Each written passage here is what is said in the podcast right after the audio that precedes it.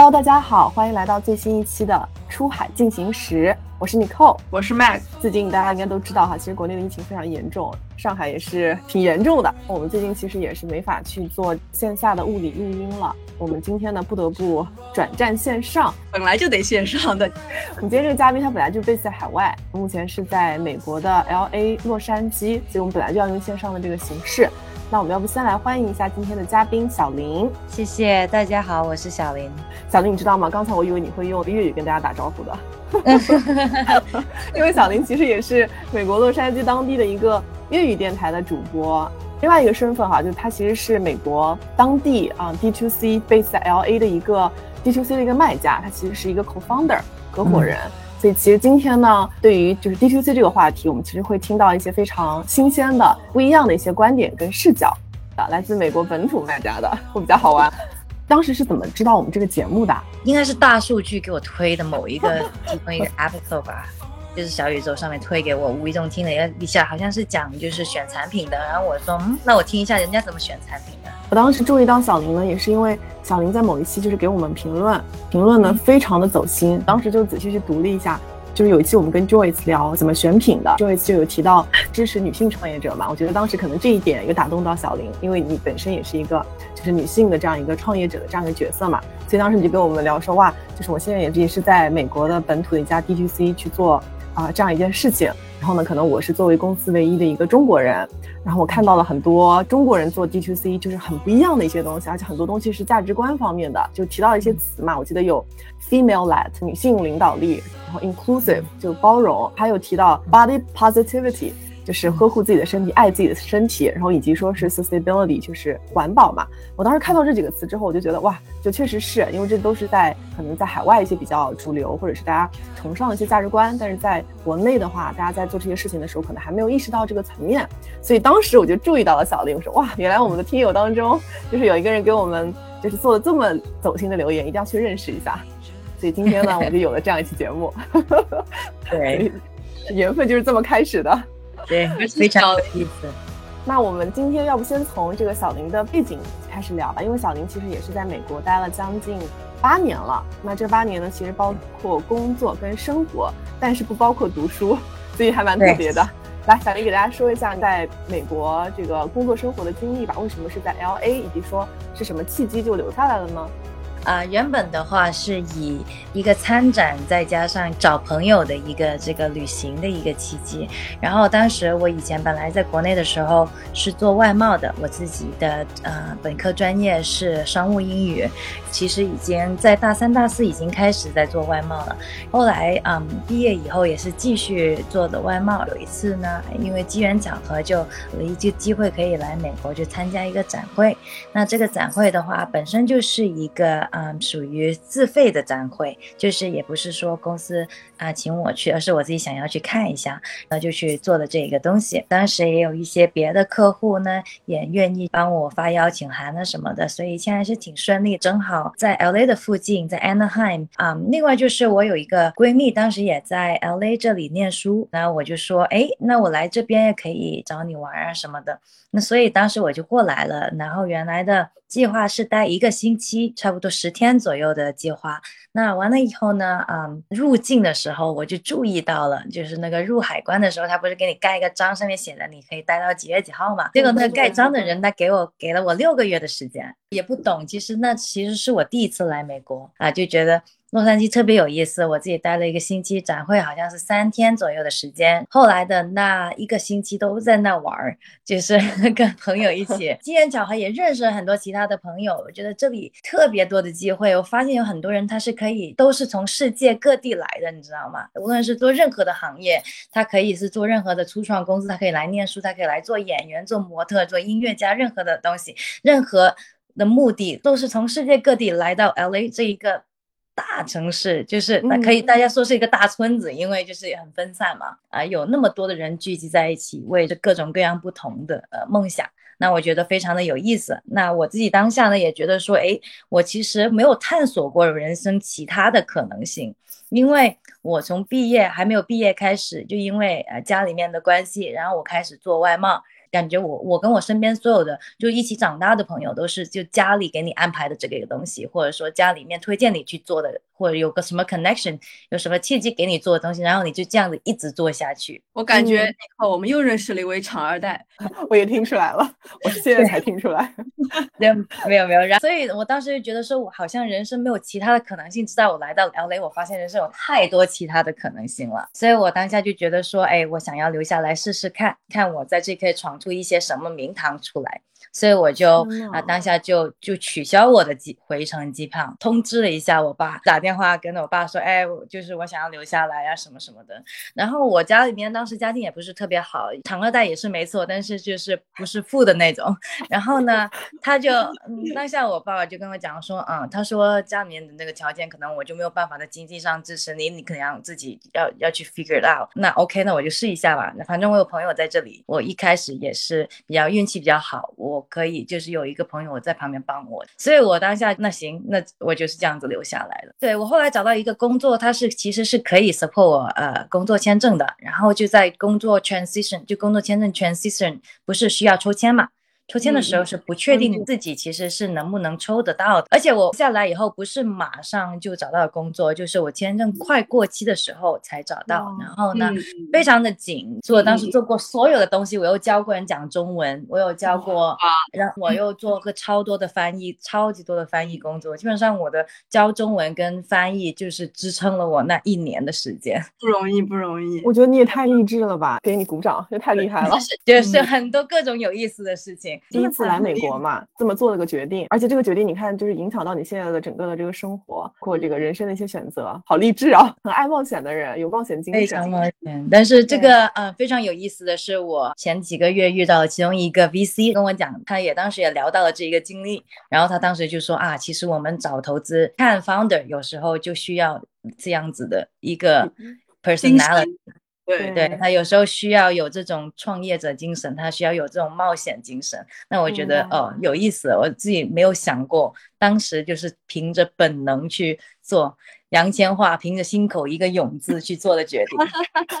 就因为你现在是在一个美国 D to C 的一个公司，其实是一个 co-founder 嘛，就是作为这个业务的一个合伙人。那当时是什么样一个契机说，哎，这样一个业务了呢？因为我感觉过去的几年当中，就是你的这个经历应该也是。磕磕绊绊才找到了现在在做的这个事情是什么样一个契机？是加入现在这个 D to C 的公司。那其实之前呢，在这边也有做过一些别的产品，像什么咖啡壶、什么法式压壶等等，就是一些其他的产品。呃，有的产品它非常有创意，做的非常好，但是它太贵，卖不出去。也经过了很多的挫折，就是很多的失败。后来呢，其实它的 founder 是我现在的先生。他呢，就是找到了这个技术，他本身就是一个啊 entrepreneur。你做的这个产品，它是什么产品？它是一个有机棉面层的一个女性卫生巾，然后里面加入了一个生物科技的材料，那是可以缓解经期的一些经痛的。可以理解为就是一个可以缓解疼痛，有一些科学技术的。这样一个卫生巾，其其中也包括呃有机棉，百分之一百的有机棉，另外就是一个可降解塑料的包装在里面，比较 eco friendly 一点的，比较环保。他当时 present 我这个 idea，仅仅是以一个，就是因为我是也是 product developer，然后之前也做过外贸，也是做过很多产品的时候，要问我作为一个女性，你觉得这个怎么样？那我当下是非常 skeptical，我觉得这个听起来就是一个就像那种印度神油一样，我就觉得这个是假的吧？怎么可能啊？能真的？解决问题吗？对，我就觉得说，我就是这个不相信，我觉得这个不太可能，因为我不了解这个技术。然后后来呢，给我解释了一下，具体上这个技术是怎么样去嗯起作用的，利用我们的一个远红外线，就我们自己身体本身也会发放这个远远红外线嘛，它其实就是一个热能。这中间太掺哪个东西，我就不在这里解释，太长了。另外就是说，他们做了一些用户测试，然后还有一些 placebo test。就是那种把用户分开两组，然后告诉他们这个卫生巾会有这个功效，然后让他们分别去测试，一个用普通的卫生巾，一个用我们卫生巾，然后出来的结果就是我们组的，它出来的结果经过了两个 cycle，他们明显的感觉到有这个缓解了经痛，我们就每个人就把它量化，痛的级数从零到十多少，你减低积了多少，没用之前是多少级，用了以后多少级，用了第二个 cycle 是多少级。那我们就经过统计这个数量出来，得出来结论就是我们的用户有明显的感觉到经痛的减少，而且是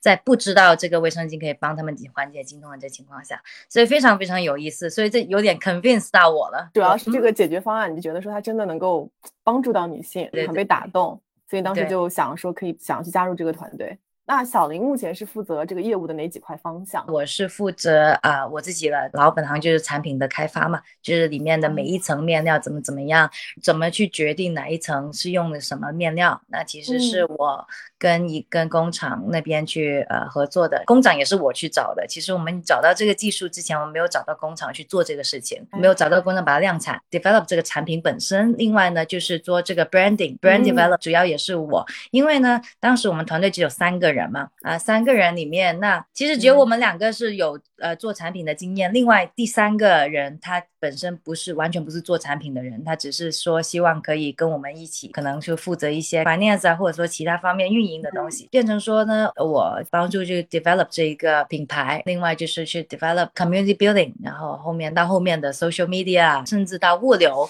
整个呃团队 team building 所有的东西我都是 hands on。整个零到一的过程。作为女性创业者，做的产品也是专门为女性服务的，就是特别有意思。那其实这方面啊，特别是小林在这个当地啊，美国这边做 DTC 那肯定是很多想法可以跟我们分享的嘛。那我们先再聊一下这个产品吧，因为我是觉得这产品特别有意思啊。这个高科技卫生巾，而且卫生巾这样的东西是消耗品，就一开始就是为什么去考虑到去做这种消耗品呢？虽然它是消耗，不论再高科技，它是一个一次性用品，利润也。不能是非常高薄利多销型的东西，但是呢，作为卫生巾的话，因为女性就是一生当中她有至少四十年左右的时间，她会需要这个东西，所以她是一直会需要的。而且因为这个产品它非常的 intimate 亲密，就是一个人他可能用了他喜欢的这个产品以后，他非常的忠实，嗯，有这个 brand loyalty，所以就是说它的啊 customer lifetime value 比较长，客户的那个周期比较长，回购率比较高。然后另外他会把自己觉得好的，推荐给自己的呃比较亲密的朋友，跟像女儿啊，或者说妈妈，或者说闺蜜啊，这种这种比较亲密的人，那互相之间他们比较更信任一点，所以就更容易就是推。Word of mouth 的方式推出去，像这样的消耗品，其实像美国市场其实已经有非常多的，就是你可以去那种 pharmacy 就可以买到嘛，就是到处都是，而且很多品牌可以选择。那么最最早的时候，因为现在感觉那个市场也挺饱和的，那么最最早的时候，你们怎么发现还是有这么一个需求的？就是对于这个产品，我我理解就是在美国，就是很多人其实除了选，除了选卫生巾之后，其实更多美国人会用那个卫生棉条。对，为什么会去选这个 pad 而不是那个 tampon 啊？首先技术上的话，tampon 比较难，然后另外它比较 regulation，然后 pad 的话相对是个门槛比较低的一个入门的，就相对比起 tampon 来讲，pad 的门槛比较低一点。然后另外呢，我们在做的时候，其实这时候一七年底的时候开始，我们做了一个 R&D 非常详尽的一个 R&D，就是我们去了各大超市去看他们的柜子里面，然后记录下来他们每个超市跟每一个 pharmacy 里面它的的上架的是什么品牌、什么样的产品。在做这个调查的这个过程中，在网上还有线下的调查当中，我们发现其实在当年的时候没有那么多 organic 的 option。现在是非常多，当时的话就只有一个品牌是是 organic 的，其他所有品牌都不是 organic。有几个现在比较大的啊品牌，当时我们开始做的时候，他们还只在线上卖，还还没有在线下卖，所有的这些基本上都。很多这些 D to C 品牌都是在线上开始卖的，并没有在线下。但只有我们是反其道而行，我们是线上线下一起进，而且是以线下为主，变成说我们进了以后，他们可能看到了一个新品牌，终于有一个新品，不是一个像 P N G Johnson Johnson 这样子的大品牌在后面的这么一个新的品牌，居然先上架，而不是先在线上。我们当时就是一年内进了五千家店。然后哇，但是你们的 business model 跟一般的 D to C 不一样的，就是其实是线上线下同步在进行，是吧？同步对，同步上架。当时呢，我们做的这一步，其实在疫情之前是非常正确的。当时呢，很多有一些投资人可能他也不太明白为什么要这么做，然后呢，变成说当时是初创公司只在线上卖品牌，后来都跟着全部都进了，带起了一波风潮，看到了，看到了新的一些机会。不敢说是不是学我们，但是当时间 timeline 上面是在我们后面啊，所以当时是作为一个进入门店里面比较新的品牌，那大家就觉得诶很少见到啊有这么多新的品牌，然后以至于后来疫情以后，很多人就转为线上了嘛，就是很多线下很多店都关了，然后倒闭了，或者他缩小他的啊。啊，它的那个货架的那个 space 等等，嗯，它会减少上架的新品牌等等之类的各种各样的原因呢，我们就是把 focus 放在线上，当然线下也还在进行，但是变成线上原本的百分之十转为百分之五十这样子。哇，其实这还蛮有意思的，而且线上线下还可以很多有互动的一些营销的方案可以搞。对，但是当时以线下开始上上架的这一个决定，之所以我们觉得很好，是因为啊，现有很。传统来讲，当时我自己也觉得，大部分买买卫生巾的人都只会在线下买，不会在线上买。包括我自己，我就会觉得说，当时跟 team 里面其他的一些女生都在聊，说我们都是怎么样去买卫生巾哦，我们都是在逛超市买菜的时候，然后把卫生巾给买了，很少会说专门到网上我去买一个东西，它不像买衣服，对吧？所以当时这也是为什么当时决定一定要在线下上的原因。Covid 开始以后，这个就很明显的。去显示出一个优势，就是说，当线下原本习惯了在线下买东西的用户，他是通过这样的方式认识了我们的品牌，以后线下没有的卖，他就会转为线上去寻找我们的，线上囤货去了，大量的囤货。那我们接下来聊聊受众吧，因为我知道现在像美国的话，那么像女性这么一个话题，其实还是很。就很广泛的嘛去讨论，然后我也发现很多创业者嘛，就专门针对女性会做一些特定的一些呃商品，比如说我还看到一个广告，就是做专门给 A 罩杯的女性的一个 bra 系列，因为他们这个广告里面就说，就是这一系列的女性，她们买这个这方面的需求会比较困难，所以说呢，因为在美国啊可能是这样的，那所以说他们是 群亚裔，然后专门创业，就是专门去做。A 罩杯这个 bra，所以说我看有意思，就是对有特别多这样的专门为女性服务的商品。那么，但是其实啊，就是这个人受众的这个人群还是有限的。那毕竟是有是特定的一个年龄层，比如说才能用我们的这个卫生巾。那这其中有没有发现有没有一些 challenge？我觉得其实不会。首先就是卫生巾，它大部分的女性都一定会用到。虽然产品来说这个缓解经痛的这一个效用，但是我们并不是说只有呃需要缓解经痛的用户他才需要用我们。实际上有很多我们的用户他用我们的产品是因为就是因为我们的产品非常的透气，非常的吸水，而且非常的薄。然后，所以才去用的，它本身可能未必有经痛的这一个这一个功能。所以我们在做广告的时候，我们是针对我们自己不同的 bullet point 去分级别做广告的。target 某一些关键词是跟经痛有关的时候，我们就去强调 emphasize 我们这个经痛呃功能。当我们去 target 一些像什么量大啊、overnight 啊，然后一些什么破呃产后等等，就其他的关键词，那我们就去 emphasize 我们哦量大、吸收力强这一个词。然后如果是关键词是关于异味啊、炎症啊等等，然后我们去就去 emphasize 哦，这个我们去强调我们的怎么个透气啊，然后怎么去可以啊啊减减少异味等等，就要分别的去投放的。所以其实就是对人群做了个区隔。对，就更加精准化的去定位那些受众人群。没错，没错。但是我觉得麦克刚刚问这个问题，有可能是想说，像这个市场当中，可能有一部分人他就是用不是用这个卫生巾的，他是用棉条的。那对于这部分人来说，是不是没法去 target 到？而且卫生巾的人可能本身是不是又是限制在某一些年龄层、某一些年龄区间的？所以是不是在某种？层面上，它其实本身人群还是比较受限的。即即便它的人群是有一个限制在，但是它的量依然很大。做 R&D 的时候，其实就已经看到这个 market 本身有多大。就是即便我们只 target 经痛的那一部分，它也非常大，因为仅仅在美国，现在 UCSD 呢曾经做过一个报告啊，全美因为经痛请假没有办法上学，或者说没有办法上班的首要原因就是经痛，那就这个本身已经是一个非常大的一个受众，而且。百分之八十二以上的女性是有，他们做过一些呃 study 研究，一些就有说百分之八十二以上的人群是有经痛的。定位之前就大概有去了解到这个市场天花板到底有多多高，大概这个受众 size 会有多大，然后是有一些说 research 的数据支撑的，然后让你们知道说，哎，即便是这样子，就是我们这个市场还是有很大的一个受众。然后可以可以去做这个事情，前期的一个调研是做做到位了。那我们再聊聊你们销售的一个模式啊，因为我看到你们网站上你们是 subscription model，因为像这种消耗品的话，在美国 subscription model 还是挺常见的，所以说你们是啊，就是因为是消耗品，所以也是走这条路了了。现在 subscription 实在是太太。在美国，哎，这个 subscription 用中文怎么讲？就是订阅，对不对？订阅其实就像我们订阅那个呃腾讯、爱奇艺的会员一样的，对，一样的这个道理。那是它这个是订购。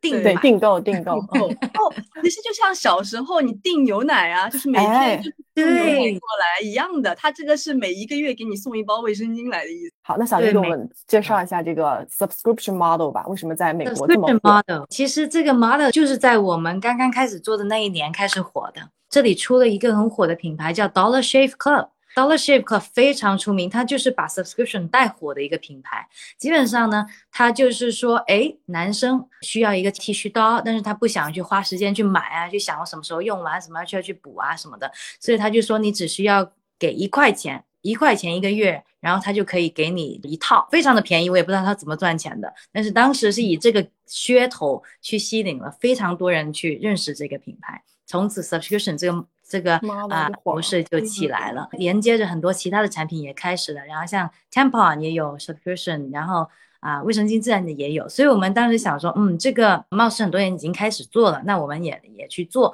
我们觉得这个非常有意思，的确也是一个很有意思的，而且我自己也有，就是我自己的隐形眼镜也是每个月自动给我寄来的。那我觉得这个非常有用，那所以我们自己也做了一个。那我们做的这一个这个订购模式呢，比较方便，基本上就你可以选择每三十天或每六十天或每九十天。更新一次，一到那个时候的话，那个我们的系统就会自动去更新，就给它自动下单，然后自动给它寄送，还是蛮方便的。我再补充一点啊，那像在美国亚马逊上也是有非常多的就是这种日用消耗品是可以通过这个订阅模式的嘛。然后呢，有一个好玩的是，我还特地去问了一个我一呃美国朋友，他是一个非常典型的美国中年男人。然后呢，他在这个亚马逊上这个订阅都订阅什么？我给你们看看啊，就特别有意思。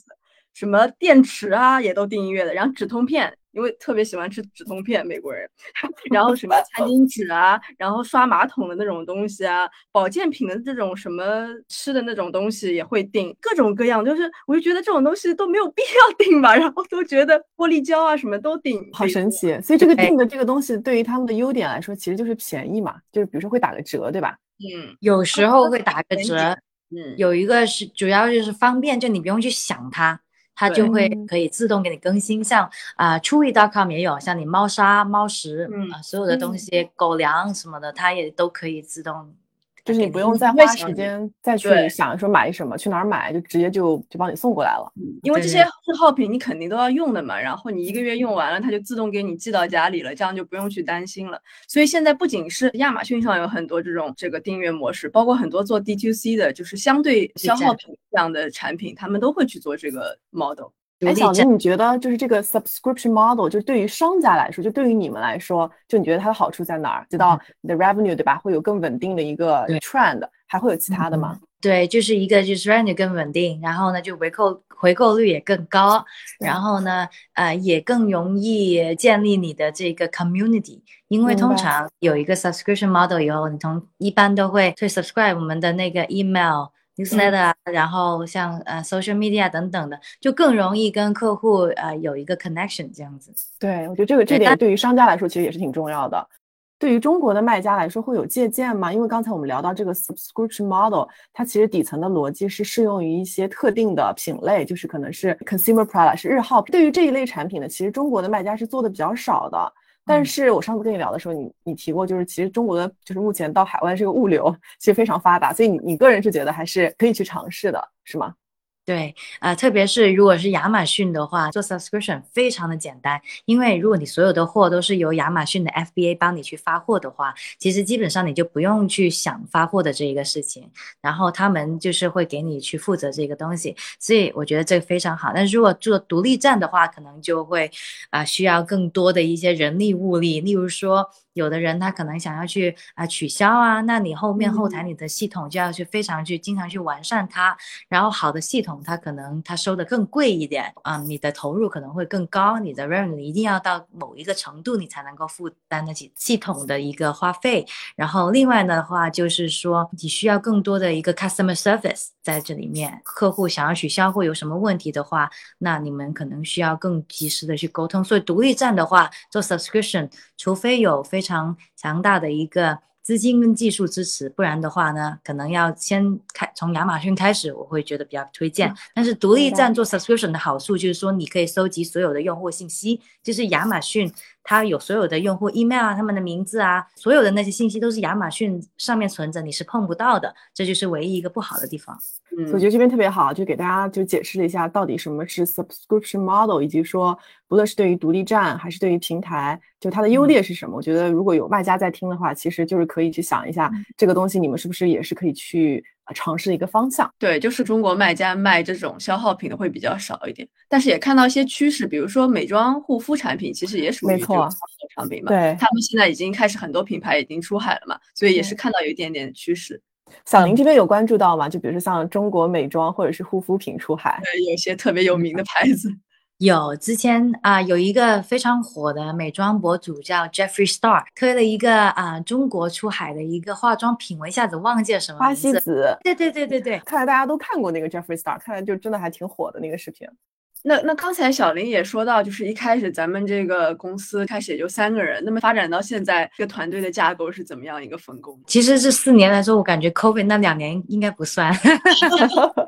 就这么砍掉了两年。COVID 之前有的一些职位，在 COVID 之后我们就砍掉了，就。啊，没有用了，反而就转换成用第三方公司，例如说像就财务会计这种，我们就是与其自己有一个 full time 的，我们自己去请一个就是外派的公司，那我们每个月也 subscribe 他们，那给他们付一个月费，然后让他们给我们处理我们的啊。这个财务的问题就这样子，对，那所以就是说，现在的团队架构就非常的 lean，喜欢这个词，嗯嗯，我也是，非常的 lean，就是我们不想说，像我们如果那个 WeWork 的 documentary，就是他请了很多人，然后每一个人呢都付很低的工资，然后每个人都觉得不开心，因为觉得说，哎，我虽然很喜欢这些工作，但是我的时薪不高，我们就觉得说，与其说我们请很多人，每个人都付一点点钱，他们不是特别开心，那我们不如请少一点人，那给他们多一点的。挑战更多一点的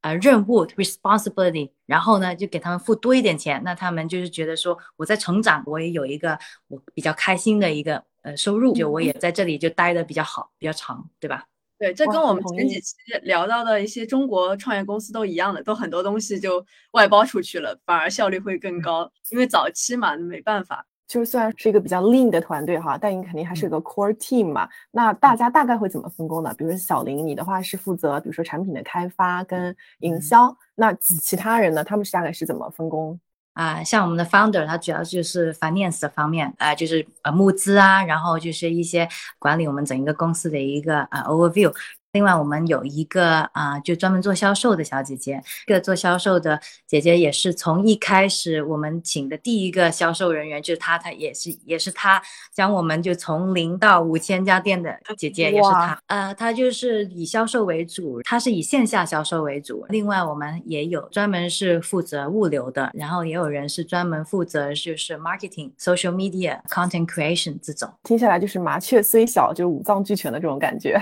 嗯，对，每个人都承担就是好几个 function。那聊了一下，可能就是为什么做这个产品，以及说这个团队的一个搭建的架构。那我觉得下面我们可以聊一些更细的东西吧。就比如说当时我们在选择了这个产品之后，对吧？我确定我要去做这个女性的这个卫生巾。最初的一找用户吧，怎么样去确定自己的品牌的画像，或者是说到底谁是我的这个用户？我们其实刚才有简单的涉及到一点，但是我们其实更想了解有没有一些比较常用的 DTC 的卖家，他们会用的一些调研的方法，甚至说是一些背后的方法论。因为大家都知道说，哎，我在做一个产品的时候，我的产品特别好，我需要找到精准的人，但到底怎么找呢？就我觉得这个好像是困惑挺多中国卖家的一个点。所以不知道小林对于这一块有没有一些什么见解？我们是比较原始的地毯式的那种，假设出一个网红，我们觉得他的形象跟我们很符合，然后我们就去看一下大概他的用户是怎么样类型的用户，我们会将啊这种类型的网红找他们要一个他们的。一些用户的一些 engagement 啊，一些数据，他们会给你一点点他们自己的一些受众的一个画像，然后同时也看一些相似的品牌，他们的一些 follower，这样子来做一个整合。假设说我们分成三个群体，一个群体可能是 Gen Z。那他们通常是用什么样、什么类型的社交媒体？可能 WhatsApp 跟 TikTok 比较多。他们啊，平常是可能是学生，或者说实习，然后收入或者说日常的呃有多少钱？然后呢，单身或什么，平常喜欢去什么？类型的啊咖啡厅啊，或者说用会会有什么样的使用什么样的品牌，例如说什么 Forever Twenty One 啊，或者说你会大概的有一个这样子的了解。如果是中间的啊，或者说二十五到三十五岁，他结了婚啊，他可能有一个小孩，或者说没有小孩啊，他的收入可能到哪里啊？他可能比较喜欢去 Equinox 啊，比较类似于或 So Cycle 啊，比较喜欢去哪里逛街？例如说 Trader Joe's 啊啊，用了这样子比较地毯式的一个搜索，观看一个 competitor 类似品牌的一些。用户再加上一些比较符合我们品牌的一些网红，他们的受众等等所合出来的一个形象，我觉得有一点特别聪明的，就是就是通过这个网红找一个感感觉跟你们的品牌气质或者是定位比较符合的一个网红。对这个网红背后其实本身是有一些他自己的用户画像的属性的这个数据的，刚好这个数 据可以给你用用作一个参考。我觉得这个是一个蛮聪明的一个点。然后另外的话，你刚刚提到的就是呃竞品。对，我觉得这个其实也是很多的卖家在做的，就是他们当他们想要去做这样一个产品的时候，其实市面上基本上会有一些大差不差的一些竞品，其实也是可以去看一下跟竞品的这个人群到底有些什么区隔。然后我还特别喜欢你刚刚说的那个点，就就大概找到了你这个人群之后。会对人群做进一步的划分，不同的年龄层，他到底购买力怎么样啊？平时喜欢什么样的品牌啊？未来的时候，再对于不同的人群再去做呃细分的一些营销的一些打法。对，没错没错。而且不同年龄层，他们使用的社交媒体平台也是非常的不一样。可能年纪大的人喜欢用 Facebook，然后比较 Millennial，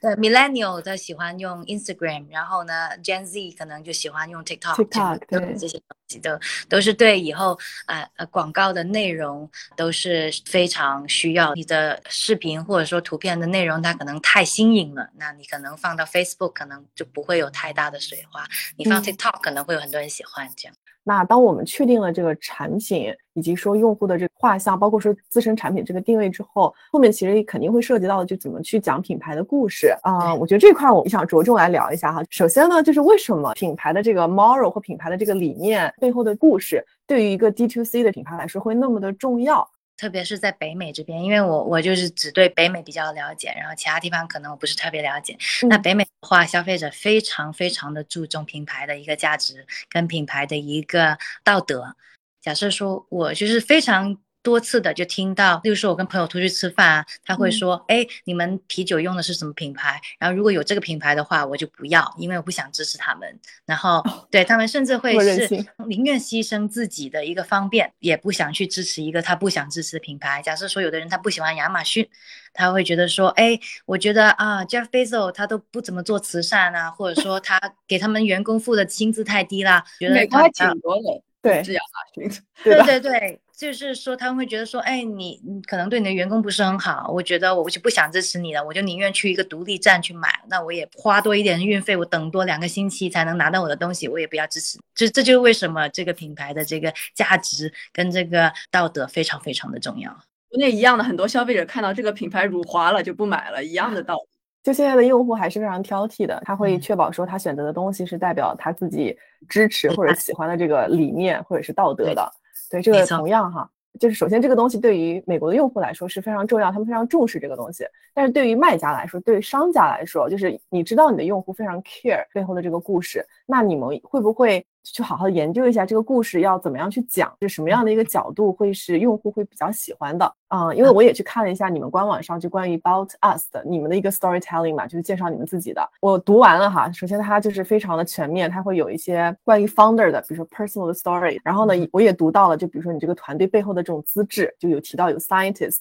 有 doctor，就会让人觉得哇，非常的放心。说完了之后呢，我看到你又提到了一些，就比如说。啊，上升到一些 health 啊，或者是 wellness 相关的这些理念，层层递进的感觉，让别人觉得哇，这个品牌它又能 personally 打动我。与此同时呢，诶，它背后又有这些 technology，而且是来自这种专家的 technology，让我很信任。但与此同时呢，又让我觉得说，哦，它其实又非常 care 女性的这种 health and awareness。就是就这个故事其实讲的还是挺完整的。就是你这个呃故事背后，就是有没有就是专门去研究，就是用户是什么样的一个接受程度，怎么样把这个故事更好的呈现出来。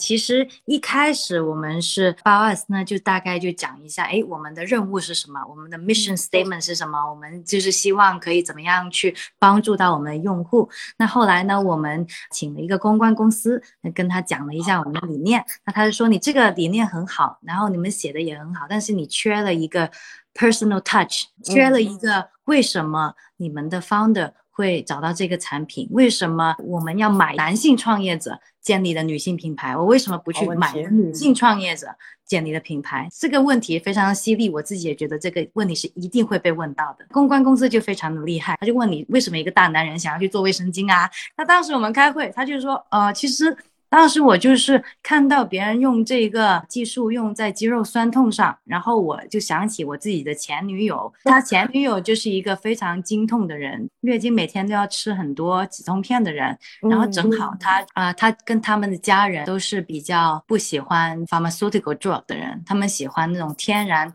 啊 homeopathic 那种类型的，嗯。比较不喜欢吃药的那种人，所以呢，啊，有点类似于我们的中医的那种感觉，所以他就对这个事情就是印象深刻，他就觉得说你没有别的方办法可以去减少你的经痛吗？没有，你就必须要吃止痛片。那所以他当时看到这个，他就觉得说，哎，这个会不会可以用在卫生巾上面？那也许可以减少的那个东西。那他的这个脑洞非常的好，所以呢，我们的就是当时的这一个故事，就是让我们的公关公司，哎。你这个想法完全就可以用到你的 About Us 上面，然后当时给我们一个提纲，然后帮我们写了一个这个故事，中间其实也经过一些呃修整，就一开始我们刚刚 launch 的时候，这个 About Us 跟现在的还是有一点点差别的，我们就是经过了时间的推进，我们更加的完善，然后基本上后面就是我们自己的团队。去根据一些呃客户给我们的反馈啊，然后还有一些投资者的一些建议啊等等，慢慢去完善它。他们家这个 About Us 真的是特别打动人，就特别是刚刚小林提到的，一开始他这为什么这个故事嘛，就特别的接地气，会让人共情。因为毕竟很多女性都经历过这个痛经的这个过程嘛，那么他这么一共情，就一下子消费者拉进他的到他的故事里面了，然后再层层递进，然后最后我还其实。补充一点，看到他的 About Us 最后，他还说了一句很动容的话：我们不仅创新，我们更加 We We give back。他们还 donate 了这个很多那 pad 给一些女性中心啊之类的一些学校啊，特别。能够打动人哇！对对对，月经平权，对月经平权的问题，这也是我们不做这一行都不知道的事情。但是去了我们这里，呃，其中一个最大的一个收容所，就进行了一个参观，还在那里吃了午饭。当时候就是把一些我们的产品带过去啊，然后就听到了很多一些，哎，原来我们平时不知道的一些东西。所以听下来，这个就是 D to C 的这个 storytelling 的这个本事，就真的还挺重要的哈。我们之前在往期的时候有聊过一期，我们其实有一个朋友嘛，他日常会对接非常多的 D to C 的卖家，然后我们就意识到中国的卖家就是对于 About Us 根本就没有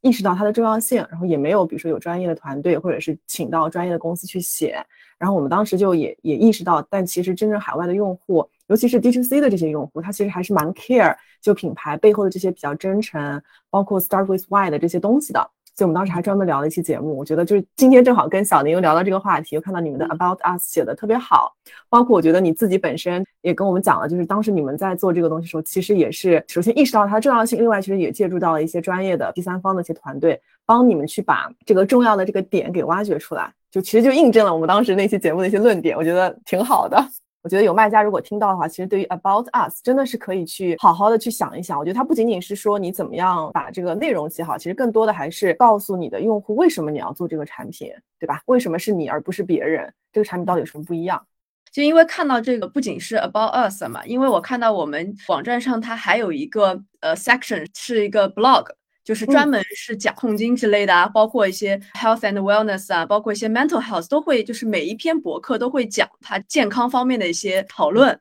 这个也是呃，小林也是咱们这个公关公司会帮忙写啊，还是我们这个同事会去，就是专门去负责这一块啊？没有，其实公关公司就是我们 launch 的时候请了大概。啊，就是六个月的时间，然后后面就没有继续请，因为太贵了。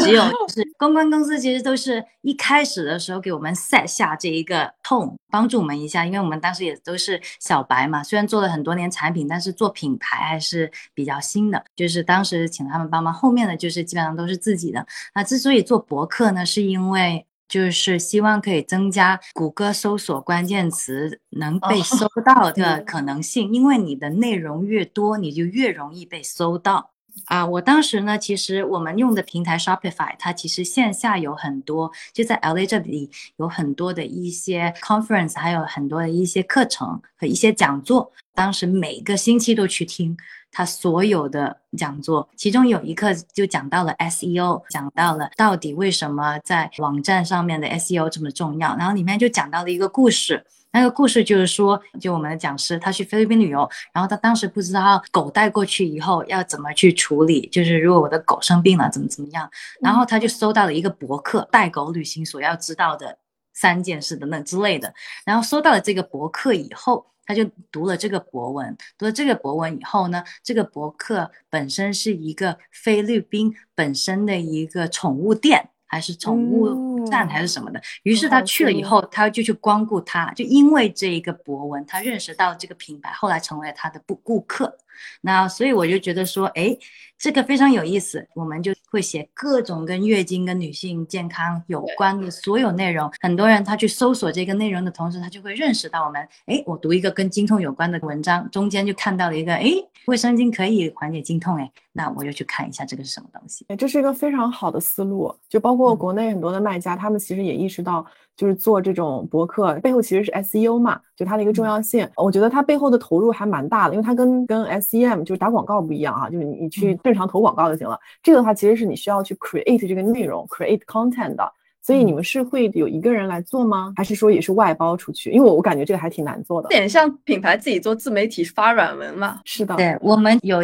一些作家，别人推荐我们，其实有换了两三个，然后有时候也会有一些啊别的作家来 approach 我们，哎，嗯，我可不可以给你们啊免费写个文章，你帮我 po 一下？这样也有，但是做起来以后才会有。那开头的话都是我们请的一些啊写手，如果是 budget 比较低的话，那我们就 po 少一点，可能一个月。月抛一到两篇，那也还可以，它也不是那么的贵。慢慢的再去积累起来以后，会有一些别的作家会来想要给你们扫描一些文章，到后面有人要付钱请我们 post 他们的文章，然后把咱们家这个网站做成一个平台了，倒是有关女性健康的，都是要找你们去写，太厉害了。对，我觉得前期有这个意识挺重要的，先不用给自己定特别宏大的目标，可以先从一个就是能够够得着的一个目标开始。等慢慢把它做起来，说不定后面就会有一些新的机会，就还挺好的。这两个方法，像国内很多卖家都可以借鉴的。我如果做美妆的，我在我的网站上面去剖很多美妆的技巧啊，这种文章啊，可以去 hire 一些海外当地的一些留学生啊，因为大家其实日常都会用到这些产品嘛。就在美国或者是海外其他地方生活，更懂当地的文化，请他们去写这些东西，压力会更小。但与此同时，可能会达到更好的效果的也不一定。所以我觉得这个也是一个思路。对，有很多作家其实他同时帮很多人写作，所以他不也不会做特别贵。你可能说一个月请他写两篇，每篇一千字以内，可以付他个呃一两百块之类，也没有特别特别贵，比打广告都重要。就亚马逊上有一些功能，比如说什么帖子啊之类的，其实也得。像是发社交媒体一样啊，这有点做广告嫌疑了。我们下一趴吧。刚才我们是聊了一下，就是怎么样去梳理品牌的故事。你前期可能会有一个 agency 的介入，这个 agency 呢，帮你去把品牌的这些大的方向给拎出来。那拎出来之后，比如说我现在有了这样一个故事了，以及说这个定位了，那后面你其实是要把这个理念通过不同的渠道给。传播出去吧。所以我们后面想要聊，就比如说从营销的角度，就以咱们这个 consumables 举例吧。像你们做这个产品的时候，你们会涉及到就是哪些渠道，在不同的渠道就大概都是怎么做的？首先就是各大。社交媒体的广告，像啊，Facebook、谷歌，谷歌也不算社交媒体，但是搜索引擎啦 Facebook、Instagram 还有 YouTube 啊，这几个比较多。后来就加上了 Pinterest 这样子，然后主要是这几个就是卖线上的广告。那除了这个广告以外呢，另外给别人的博客写文章，别人的博客也会希望有免费的文章，你就可以给他写文章，然后中间有链接，有会链接到我们博客，或者说链接到我们的一个啊。Affiliate 的话比较多，就用在网红身上。网红推荐我们的东西，我们给他一个 affiliate link，那他可以就从这个销售金额当中得到一个 commission。这个也有，但是 affiliate 对我们来讲，它的作用不是非常非常的大，就只是其中一个渠道。那还有一个非常重要的渠道就是 email marketing。国内不是特别用邮箱，但是在美国的话，用邮箱基本上跟我们微信一样普遍。跟微信一样，真的每天都要查邮箱，一定要做这个事情。然后呢，email marketing 的话，发一些报，然后给一些 promotion，在网站上面，哎，你 sign up 我们的这一个 email list，因为你要得到他们的同意，你才可以给他发 email 的嘛，不然的。别人就可以就说你这个是 fraud，你就怎么样去说服用户去 sign up 呢？那就你就说，哎，你会得到一些 exclusive 的一些折扣。如果不 sign up 是不知道的。我们会有一些免费的一些啊 health tips 博客的一些更新，我们会告诉你。最开始第一个策略呢，就是在完全没有 email，email 是零人的时候，我们你只要 sign up，每个月抽一个送一年量的卫生巾这样子。就很多人想来抽这个奖，他会就会 sign up 这样的。哦，就是用各种奖励的机制，从零开始帮你去 build 你的这个人群。哦，还有就是一些线下的，我们去做一些 sponsor 啊，还有网红那里可能有一些网红他可能太贵了，因为他人多，那我们就走量。与其做一个有一百万粉丝的网红，我可能做一百个一万粉丝的网红。我走这个路线，然后他们就会比较更便宜，可能甚至不用收费，因为他们的 follower 的的用户量更少，他们的用户就更相信他，因为觉得他更接近我们，更接地气，是个走量。对，然后他有提到很多的 channel 嘛，我其实也挺好奇，当一个广告他知道说我今天要做这么多 channel 的投放。你怎么选？说我哪个 channel，我到底怎么去把控每一个投放渠道的比例？有没有一些什么标准可以衡量呢？其实有一句话说的很对，It's all about testing，没有一个固定的一个 standard，你按着这个去做，就像那些致富秘籍一样，没有一个东西是你按着去做，你就会变有钱，就是一样的道理，必须要不断着去测试。平均来讲，每一个用户他要看到你的广七次，他才会买你的东西。那你怎么样去让大家去看到你的广告呢？就是根据用户画像，非常非常的重要的点就是在于这里。说你的用户更倾向于喜欢什么样的内容，在哪一个平台，那你就对着那一个去投放。经过一段的测试以后，啊，每个星期或每两个星期，我们回头来看哪一个 perform 比较好，哪一个的数据比较差，那我们把差的去。暂停掉更多的投放的好的东西上面，然后慢慢的去找到适合我们品牌的。像我们的话，谷歌就是最有用的，那我们就把更多的钱投到谷歌上面。那社交媒体比较少的，社交媒体只是比较小的 budget 去做。假设说我们的人群当中有一类吧，其实是 Gen Z 好了，那围绕 Gen Z 会 focus on 哪些渠道？然后大概会去观测方面的一些这个数据的维度啊？像 Gen Z 的话，他们比较喜欢的就是 TikTok，还有就是 WhatsApp 啊。WhatsApp 我们比较少用，但是 TikTok 的话肯定就比较多。那他们的内容的话，你就要去研究一些 TikTok 比较火的那些视频啊。他们通常是走的是哪一个趋势，用的是哪一种音乐？例如说某一段时间特别流行的一个类型就是 I want this and I get this。Seven Rings 那个对，然后我们就跟着去做一个，哎，我想要这个，然后然后我又开箱买了这个。可能会去做这种类似的，但是 TikTok 的话它比较贵。后来我们就转战到 Pinterest、Instagram Story，因为还是有 Gen Z 会比较 Pinterest 跟啊 Instagram Story，在这这两个上面的话，你就会去呃根据他们是喜欢的那种更 body positive，用大码的模特啊，更可爱就更年轻的一些音乐啊，一些风格啊，然后做出来的一些内容，然后再用这个内容去投放。定制化，根据不同的人群、不同的渠道，不同的渠道本身的属性也不一样，就背景啊、音乐、文案，可能都这样配合着你的这个目标人群来制定。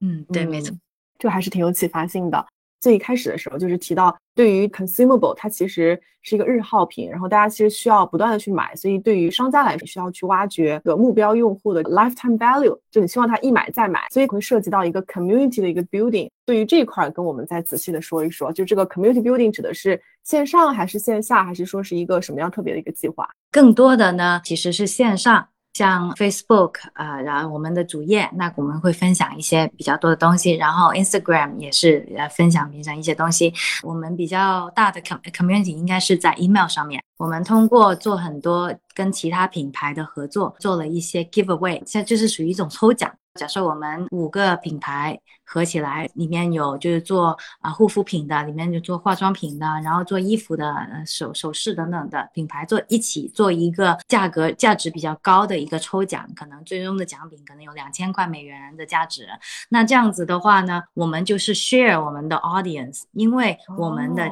自己本身的受众是比较相似的。我的用户也会买他的产品，他的用户也会去买我的产品。那如果这样子的话，我们就联合起来做一个啊抽奖。那这样子的话，那所有去 enter 的人他会 sign up 同意，我会去加入你这一个 email list。这样子我们就是 build up 了我们的一个 email 的那个数量。等我们的 email 数量到了一定程度以后，在某一些时候，像黑五啊这种时候。把钱都投放在线上 social media 或者说谷歌广告，这个广告那个这种时候高峰期是特别特别的贵的嘛？那我们就是在提前两个月就是先开始准备，先把我们的 email list 给 build 起来。到那个时候我们就不跟别人抢，我们就把精力放在就 email list 里面上面的人，我们就给他。好聪明啊，有一个私域流量了都。我们就给他错峰，好厉害啊！就是 think out of the box，就等于是跟其品牌相关产品的共享这个 database 嘛，哎，特别有意思。这个。就跟我家隔壁呃美容院的跟那个做睫毛的共享一互相介绍客户一个道理，就是用了个接地气的例子，这个特别好是的，对对对对。而且从你获客的角度而言，就成本其实非常低的，可能没有什么成本吧，甚至，但是你其实帮你去找来了一批非常相似的人群，而且可能这个效果也是不错的。嗯，对，没错。就是我也不知道可不可以打广告，但是有一个非常好的工具可以推荐给大家用。嗯，叫啥？对，它就是一个网站叫 Dojo Mojo，D O J O M O J O，它就是一个专门给各种品牌一起合作做抽奖的一个网站。嗯，你可以就是付费，对，它就是一个第三方平台，让所有的品牌可以一起 host 一个。有的人可能会 host 跟旅行有关的，或者说跟母婴有关的，或者说有的跟教育有关的，各种有关的一些 giveaway，那你可以去申请。我我卖这个品牌，然后我有兴趣，我愿意付出多少多少的呃的礼金。Contribute 多少奖品等等之类的，然后就是啊，因为这样子就可以，你可以有免费的版本，但是免费的版本的话，每个月只能做一次。但是如果你是付费的话，你就可以说加入更多的一些其他别的功能，这样子。我觉得这还挺有意思的。中国的卖家可能对于这一块的玩法会相对来说陌生一点。学到了一个新词，因为它这个属于叫 partnership marketing。这个 partnership marketing 就是在美国 D2C 的这个卖家里面，就是这个做法常见吗？非常常见。特别常见的就是某一些 VC、某一些投资人，他投了很多品牌，就让他自己自家他投的那所有的品牌都合起来，一起一起联合。这个就是让强者更强呀，就让强者更强，就是不留给我们小品牌一点饭吃。然后，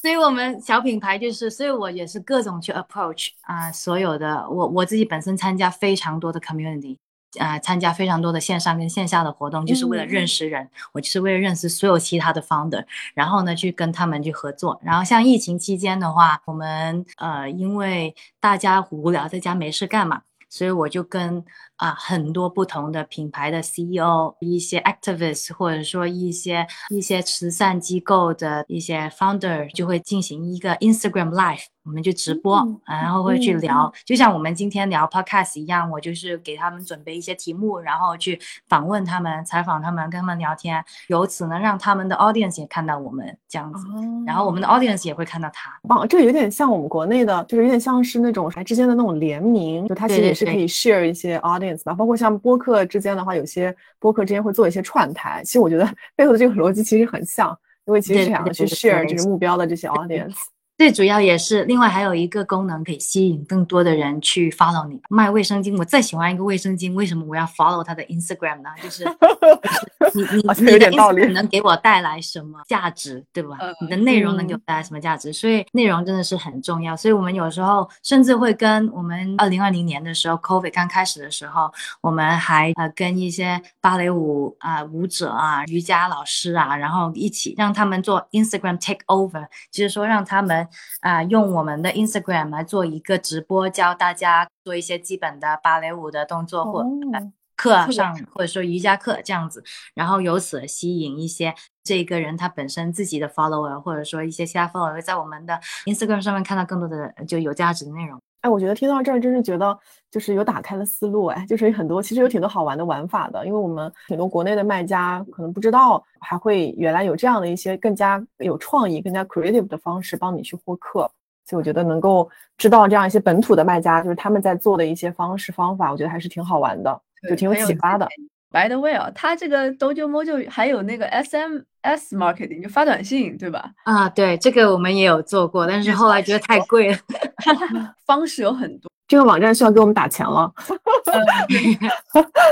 SMS marketing 我们也有做，但是我们只做在像黑五这种打广告特别贵的时候，我们才会做 SMS。这个感谢小林给我们带来这么多思路啊，特别很多 email marketing 啊，partnership marketing 都特别有这个借鉴意义。那么对于我们国内的卖家来说啊，就看到一些国内的卖家有没有什么特点，或者说之前小林跟我们聊过啊，相对来说中国的这些 DTC 卖家是不是更重产品或者是盈利？为什么会这么觉得？是看到一些什么案例吗？时候某些产品，我觉得它产品做的很好，但是呢，可能它包装上的文案或者说明书都是比较一看就能够就知道是中国的卖家，不是说不好，而是说很明显某一些用词啊，有很多 typo，对某一些文法呢，就是我一听就觉得，嗯，我完全知道这个是从中文哪一个，就它中文肯定是怎么翻译过来的。对对对对对会有一点点这样子。其实我本身不觉得这个是问题，因为我自己看得懂嘛。那后来呢，就发现说，就越来越听到，就是可能周围的呃朋友或者是一些同事，他说哇，你看这个写的什么什么什么，就是会说他们就觉得非常的神奇。他会觉得说，嗯，就是 terrible，就是觉得说可能有一些字说的话说的不比较不敏感一点，就可能政治不正确，但是其实他们没有这个恶意在。那我就会去解释，哎，可能在中文它的文化是这样子啊，在国外。它可能就有一个不一样的文化等等的的东西，对，就是不是有点像以前我们说美白产品，不是说要。让让你变 white，然后就人家就觉得啊，这个是种族歧视啊，为什么一定要变 white 呢？就是就这个其实就是一个语言跟文化的壁垒嘛，有时候会有一个这样子的东西。那还有刚刚说的一些品牌的价值，然后一些这边的文化，那可能国内的卖家不是非常能接触到，变成说，哎，为什么我的产品做的这么好，为什么还赶不上一个国外的一个卖家？有时候我看到某些产品，就是可能国外已经有一个非常出名的品牌，然后我们国内。出一个类似的，做的比他还好，但是卖的就不如他，那可能就是他的品牌故事写的没有他的好，那他的营销做的没有他好，就是这个原因嘛。我记得之前我们有很多中国的卖家其实是做那个大码女装的嘛，我记得我们之前节目里面聊到，就这个文案怎么写都不对，对吧？要么就是大，要么就是胖或者怎么样。但是其实你看它这个背后，如果你用一个比较 appropriate 的一个词的话，其实是 body positivity，自爱自己的身体嘛，就是无条件的接纳自己的身体。那这个其实美国人一看就懂了。啊，对，没错没错。嗯，而且 body positivity，我。有很多的一些，无论是卖家也好，有时候我看评论，感觉大家有很多的误解，觉得说，哎，胖这么不健康，可能有的人太胖了，太不健康了，我们为什么要去鼓励他？但其实并不是说，其实 body positivity 不是说要鼓励大家变胖，而只是鼓励大家不要歧视胖的人，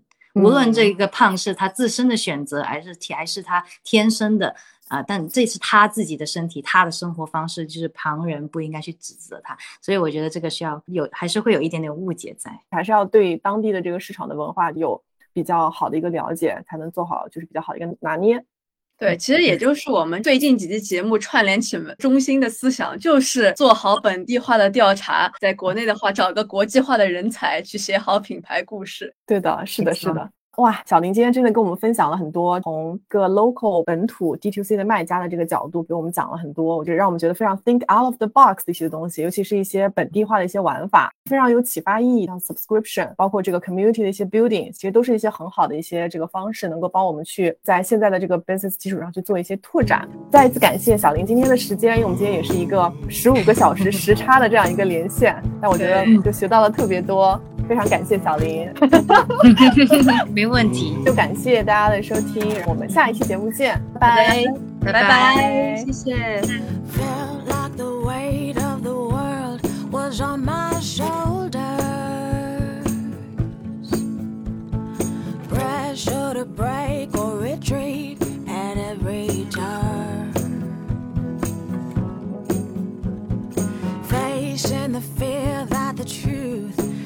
disguise.